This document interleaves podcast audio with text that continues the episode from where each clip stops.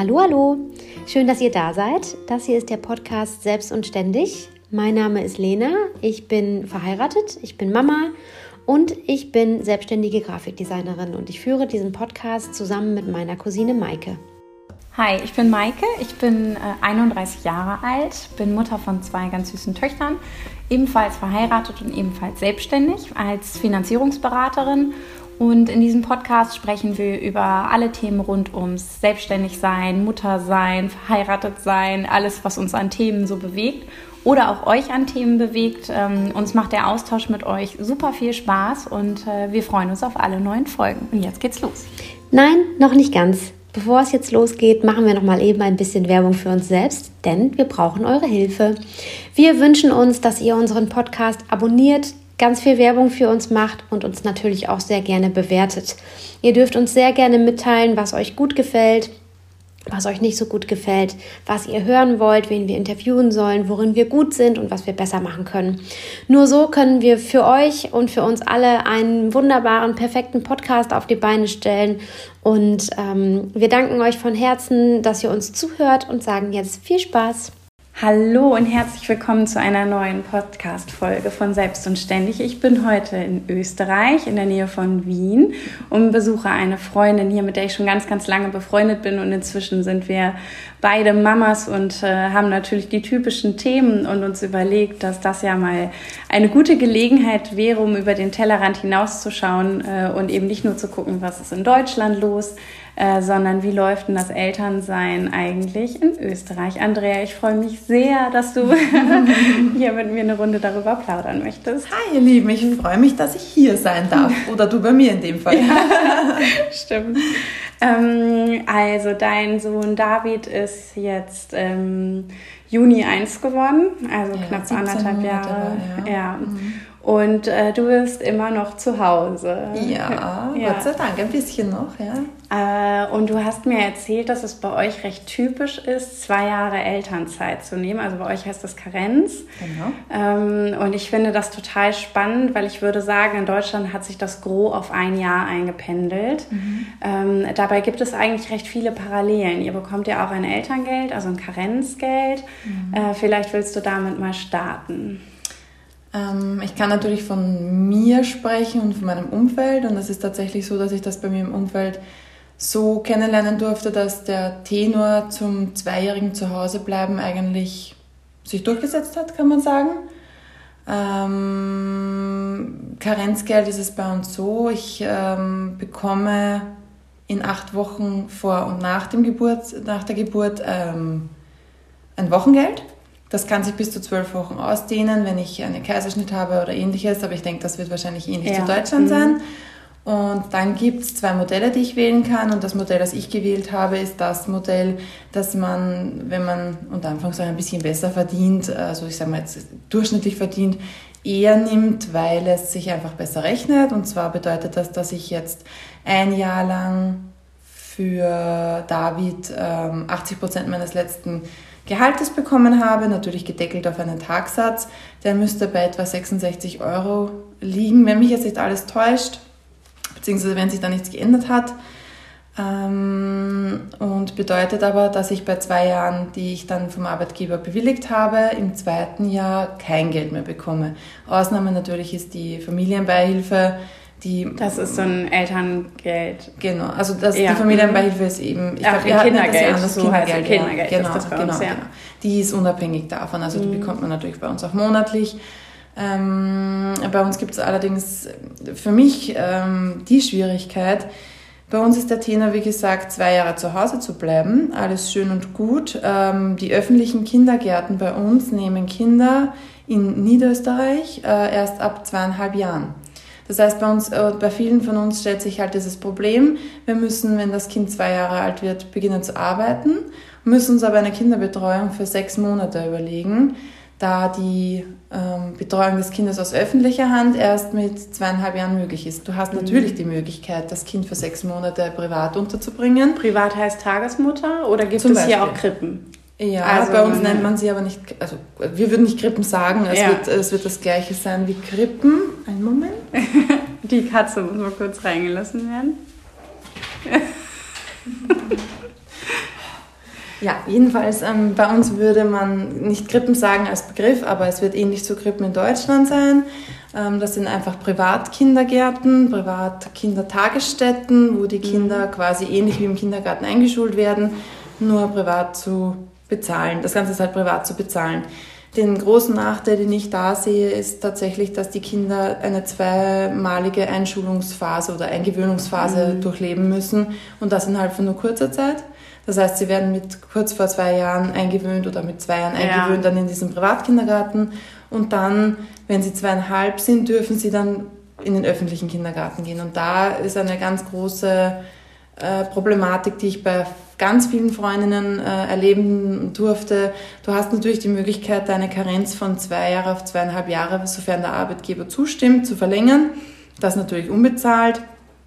Ähm, ist allerdings eine Sache, wie gesagt, die dem Arbeitgeber zum Zustimmen vorgelegt werden muss. Und ich könnte mir vorstellen, dass gerade auch im finanziellen Aspekt das bei vielen Familien dann auch schon zum Problem wird, weil man darf ja nicht vergessen, nicht jeder hat einen Partner an der Seite, der verdient oder auch nichts Erspartes, weil Kinderplanungen passieren halt nun mal.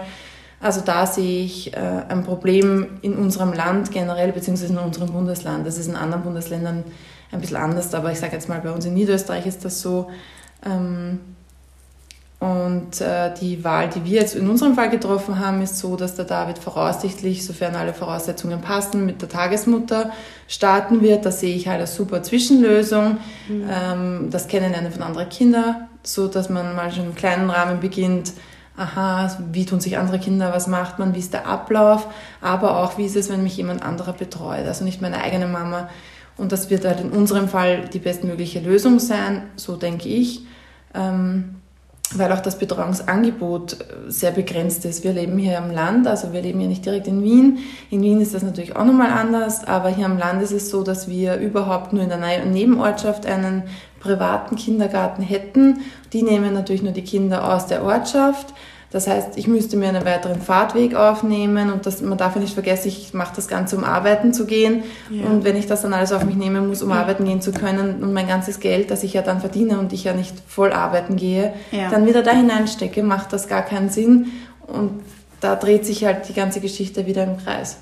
Ja, aber das ist, glaube ich, schon ein Problem, was sehr äh, parallel zu dem in Deutschland läuft. Also mhm. wenn man dann nur noch Teilzeit anfängt zu arbeiten und hatte vielleicht vorher schon einen Job, der gar nicht ähm, besonders gut bezahlt war. Ja. Und dann gehst du vielleicht mit schlechter Steuerklasse mit 800, 900 Euro netto nach Hause und gibst erstmal 400, 500 für die Kinderbetreuung dann aus. Mhm. Äh, dass sich viele schon fragen, ob es sich lohnt für 400, 500 Euro, die ja. mehr in der Kasse sind, diesen ganzen Stress auf sich zu nehmen, ne? Genau. was Fahrzeiten, Logistik, äh, Kindkranktage abzudecken und so. Es ist dann ja wirklich ein riesen Stressfaktor, der dazu kommt, obwohl ich persönlich ähm, die ja auch super gerne arbeitet, immer pro dafür stimmen würde, dass Frauen rechtzeitig wieder arbeiten gehen und sagen, okay, wir, man, man bleibt irgendwie in seinem Job, man schafft da weiterhin eben dran zu bleiben und Absolut. wieder zurückzugehen. Mhm. Aber äh, das Thema ist dann ja sehr ähnlich. Ne? Ja, vor allem es ist dann dieses, du möchtest ja eigentlich wieder arbeiten, wie du richtig ja. sagst. Es ist ja auch der Wille dann irgendwann wieder da, auch was anderes zu machen. Das bedeutet nicht, dass man nicht gern Mutter ist und dass man nicht das, was man tut, liebt. Aber es geht darum, einen gewissen Alltag wieder ins Leben reinzubekommen, eine gewisse Struktur zu beginnen. Und das ist eben das, was dann so erschwert wird durch diese Möglichkeit, weil unserer Meinung nach, oder also unsere, meiner, viele, viele, viele meiner Freundinnen und meiner Meinung nach ist es einfach so, dass es entweder Sinn macht zu sagen, Kindergarten ab zwei öffnen mhm. oder dann ein Finanzmodell zu schaffen, das sich auf zweieinhalb Jahre auslegt. Ja. Aber momentan ist das nicht der Fall. Mal sehen, ob sich das vielleicht irgendwann mal ändern wird. Sind denn die Betreuungskosten bei euch im Kindergarten und äh, bei der Tagesmutter äh, einkommensabhängig oder wonach staffelt sich Nein. der Beitrag? Nein, ähm, es gibt ähm, Unterschiede in der Länge der Betreuung, also bei diesen privaten Kindergärten. Ich kann das jetzt nur ähm, grob sagen, weil ich mich dadurch, dass einfach dieses Angebot bei uns jetzt mhm. nicht so nah war, jetzt nicht intensiv damit beschäftigt habe, aber ich habe eben mit einer privaten äh, Tagesstätte telefoniert und da war so der bis Mittag, die Mittags, also Montag bis Freitag die bis Mittagsbetreuung um die 250 Euro und dann mit Nachmittag im Monat und bis nachmittags, bis ich glaube 15 Uhr ist das dann 450 äh, Euro. Ähm, Im Gegensatz dazu ist bei uns, die, also es gibt natürlich private Tagesmütter, da weiß ich allerdings nicht, was sie verlangen. Dann gibt es Tagesmütter, die übers Hilfswerk äh, ausgebildet werden und da ihre Kosten tragen. Und da ist man schon deutlich günstiger, ist allerdings nicht ähm, vom Einkommen abhängig. Mhm. Also, okay, ja, das ist bei uns anders. Also da richtet sich der äh, Beitrag in den ähm, ja, Kitas oder mhm. Krippen oder wie auch immer, richtet sich nämlich nach dem Einkommen und bei uns ist die Betreuung erst ab drei kostenlos. Mhm. Also, also noch später als bei uns eigentlich. Bei uns ja, bei uns gehen die mit drei, gehen die halt in den Kindergarten, Kindergarten mhm. und ab dann ist in Niedersachsen zumindest dann die Betreuung kostenlos. Mhm. Ja. Mhm. ja, bei uns ist das wenigstens schon mit zweieinhalb, mhm. aber es gibt halt auch keine Möglichkeit oder anders, es gibt in den ländlicheren, also wie bei uns jetzt in den ländlicheren Gebieten eben keine ausreichende Betreuung. Mhm. Natürlich, vielleicht hat man das Glück und hat Großmütter, Großväter, Tanten, Onkel, Schwestern, Bruder, Freunde, ähm, die das übernehmen können, aber es ist natürlich auch eine Aufgabe. Es ist ja nicht nur, dass ich sage, bitte hilf mir mal aus, ich müsste einen Tag lang irgendwo hin mhm. oder was erledigen. Da geht es ja um eine Regelmäßigkeit, dass auch das Kind regelmäßig wo ist. Und ich denke, manche Kinder sind mit dem Alter sicher noch nicht bereit dazu. Da ist es vielleicht auch gut, wenn sie später dann in den Kindergarten gehen. Aber es gibt auch Kinder, so wie meines eben eines ist, das definitiv schon früh bereit oder nach meiner Einschätzung nach sehr früh bereit ist dazu, mit anderen Kindern gemeinsam was zu erleben. Auch mal, wenn es nur klein ist, mit, klein, mit, einer kleinen Gruppe von Kindern, aber zumindest nicht nur zu Hause mit der Mama alleine, wie sie jetzt halt ist. Ne? Mhm. Ja. Ja. Und ähm, äh, mich würde total interessieren, was so euer, was die Rollenbilder so in der Gesellschaft angeht. Also ist es scheint ja jetzt zumindest in deinem größeren Umfeld sehr normal zu sein, zwei Jahre raus zu sein, gegebenenfalls vielleicht gleich ein zweites Kind hinterher zu bekommen und demnach recht lange ähm, Hausfrau und Mutter zu sein mhm. und nicht im Job ähm, aktiv zu sein.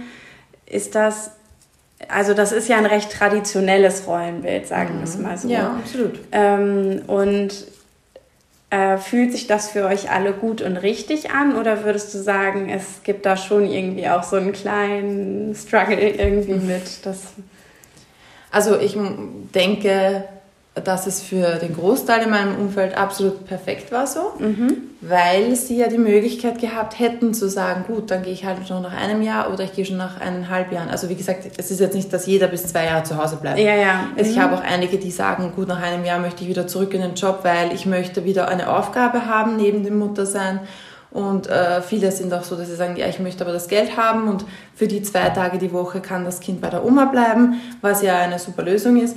Es ist nur der Durchschnitt, der sagt, ich nutze diese mhm. zwei Jahre, weil es einfach am gängigsten gehandhabt, sage ich jetzt mal, wird.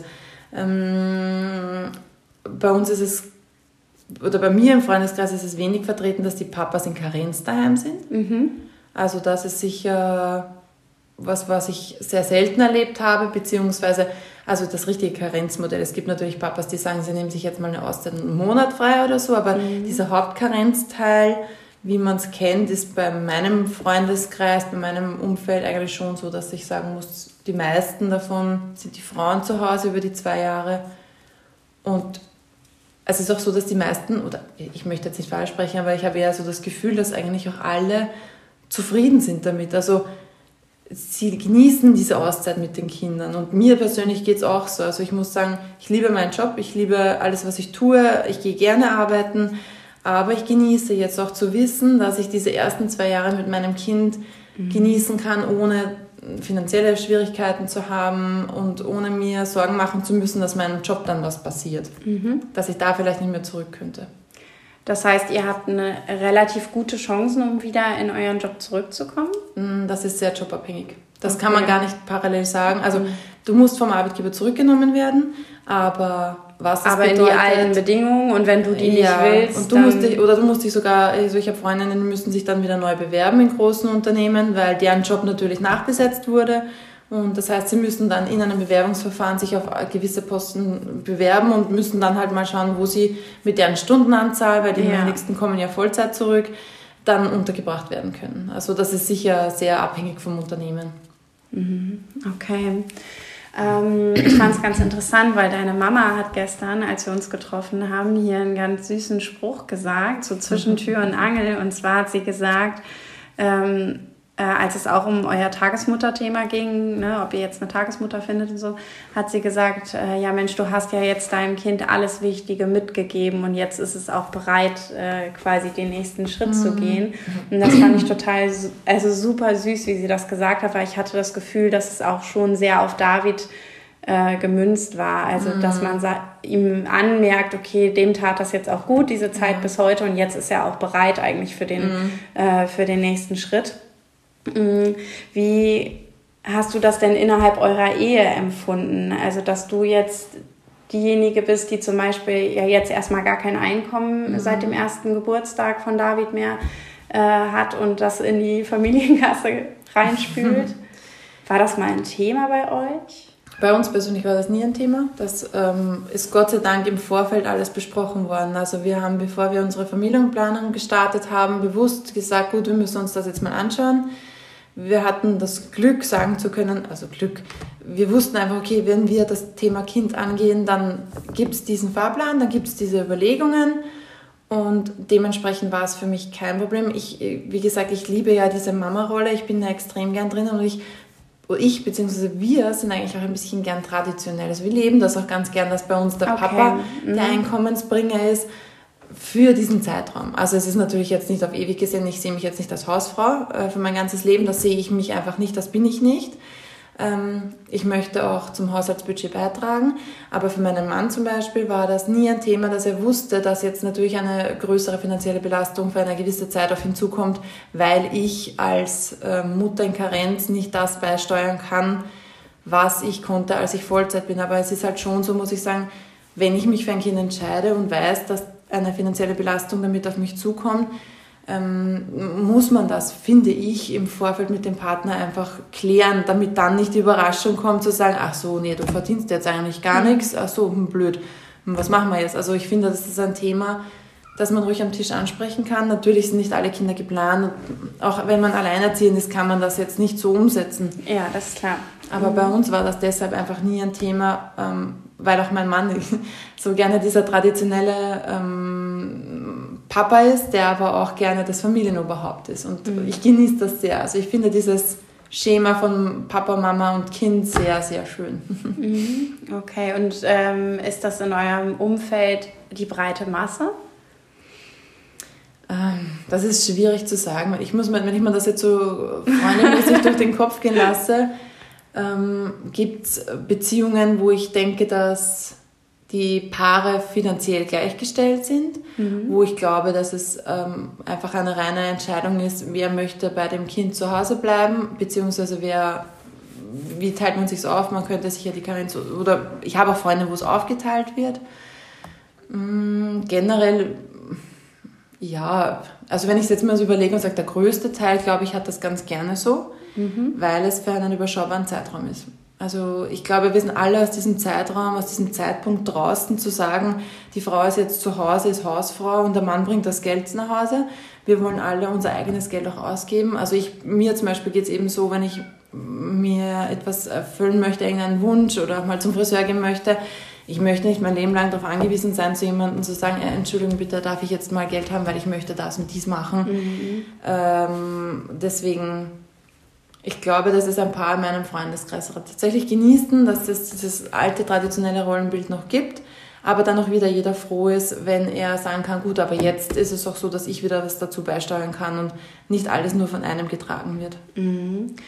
Okay, also irgendwie klingt das für mich, als wärst du einfach total damit im Reinen, dass das jetzt für eine gewisse Phase des Lebens so ist und sich dann ja, auch wieder ändern darf. Also mhm. gibt es bei euch nicht so das Thema, dass du einen Druck verspürst von außen, so dieses nonstop finanzielle Freiheit der Frau und du musst alles immer, äh, also weißt du, wie ich das meine? Ja, ich weiß, was du meinst. Also bei mir ist es einfach aktuell kein Thema. Nicht? Mhm. Ähm, was mir immer wieder im Kopf vorschwebt, muss ich schon sagen, das ist ähm, unabhängig von Karenz jetzt oder nicht, das ist das Pensionsthema. Ja.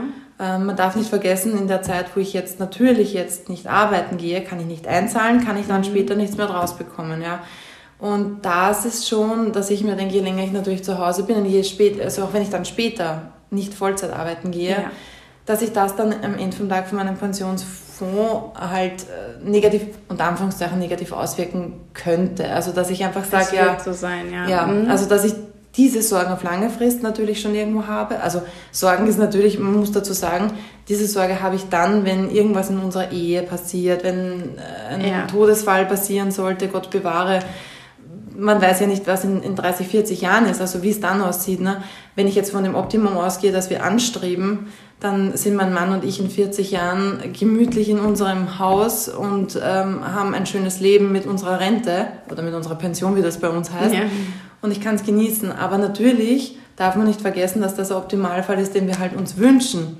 Aber da kann vieles passieren und das ist das Einzige, wo ich sage, darüber mache ich mir tatsächlich Gedanken.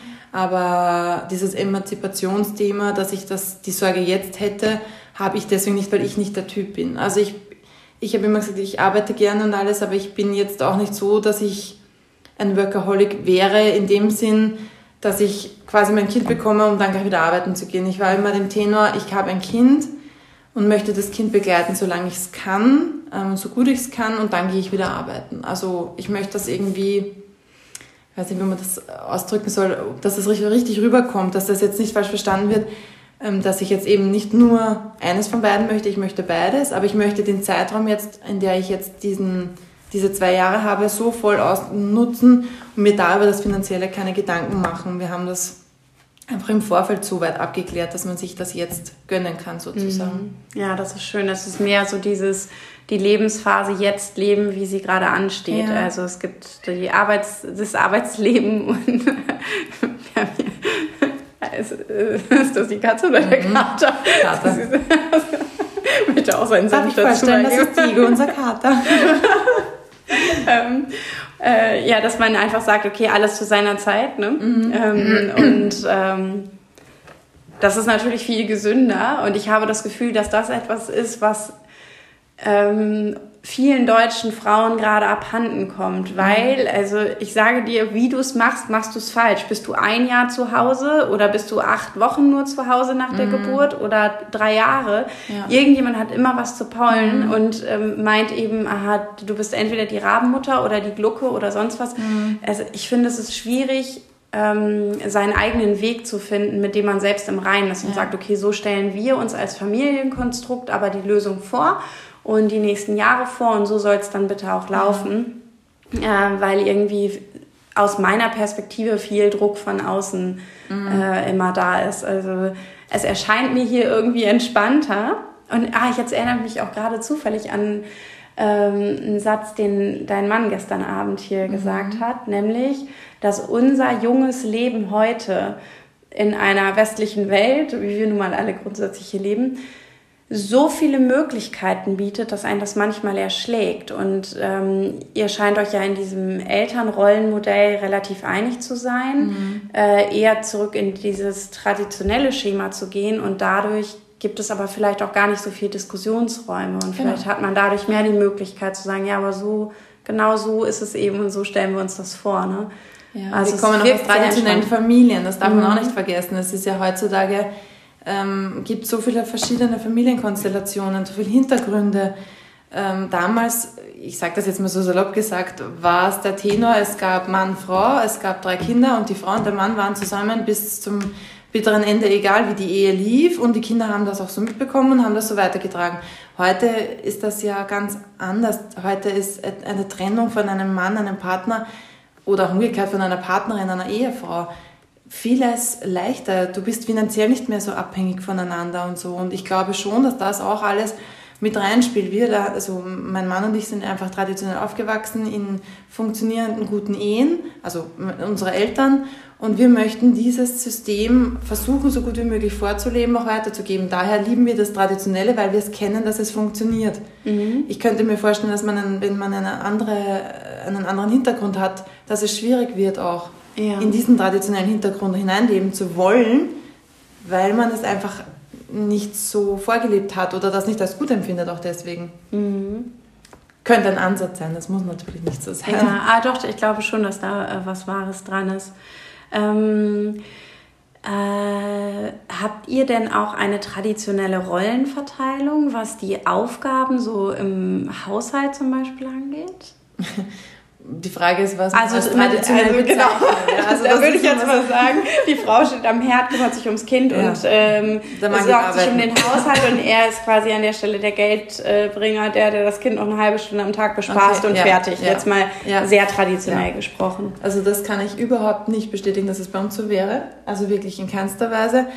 Ähm, wir haben noch etwas, was bei uns ganz, ganz massiv hineinspielt. Das ist das Thema Corona. Unser Kind ist ja eine sogenannte Generation Corona, also ich bezeichne das jetzt einfach mal so, weil unser Kind natürlich gerade, wie das Ganze ausgebrochen ist, auf die Welt kam. Dementsprechend ähm, wächst unser Kind mit einem Papa auf, der im Homeoffice ist oder vorwiegend im Homeoffice ist und äh, es dadurch ein enormes Zeitpotenzial ausschöpfen kann. Also unser Kind kann oftmals den Papa tagsüber viel öfter wahrnehmen. Er muss dadurch, dass er nicht ins Büro fahren muss, ist er morgens und abends natürlich viel schneller greifbar. Und das genieße ich sehr. Bei uns ist dieses traditionelle Rollenbild davor schon nicht so gelebt worden, wie man es als traditionell bezeichnen würde und wird jetzt noch viel weniger so gelebt. Weil bei uns ist es tatsächlich so, dass wenn ich mit meinem Kind am Boden gerade einen Lego-Turm baue und wir vom Mittagessen die äh, Töpfe noch ähm, an der Spüle stehen haben, dann kommt mein Mann und macht das in einem Aufwasch weg und das wird auch nicht besprochen.